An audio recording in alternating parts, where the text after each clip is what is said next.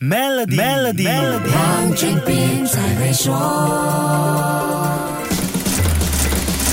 你好，我是黄俊斌。数字支付，比如最常见的刷卡支付，像信用卡 （credit card） 和借记卡 （debit card），还有电子钱包 （e-wallet），这些对消费者来说都是很方便的付钱方式，也不用担心出门在外身上带的现金不够。不过，数字支付的使用率现在还没有办法达到百分之百，一些商家因为个别原因不接受数字支付。我向金融科技初创公司 Casher 的联合创始人赵亮了解了这背后的原因。它其实主要还是两。两个问题，就一个就是呃，他们会发现呃，有一些解决方案太贵了，或者是有一些方案他可能他们觉得很难用，不敢尝试，他们觉得不会用。所以，我们 Cashier 我们其实主要关注的点呢，其实也主要是这两个方向。我们要解决呃很贵的问题，我们要解决难用的问题。不过，这家支付终端设备供应商说，他们观察到很多消费者已经习惯不带那么多现金在身上，这么一来，消费者就会更倾向于到那些接受数字支付的商店去消费。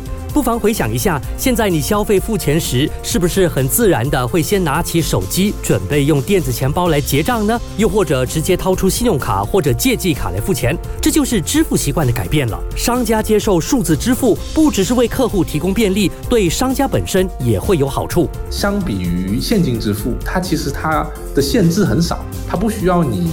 短距离面对面的把货币交到对方的手里，可以超越时间和空间的限制。当我们没有这两方面的限制之后，我们的想象力就可以达到很大很丰富的一个情况。那么，数字支付可以怎样帮助商家更有效运营呢？下一集跟你说一说。守住 Melody，黄俊斌才会说。黄俊斌说。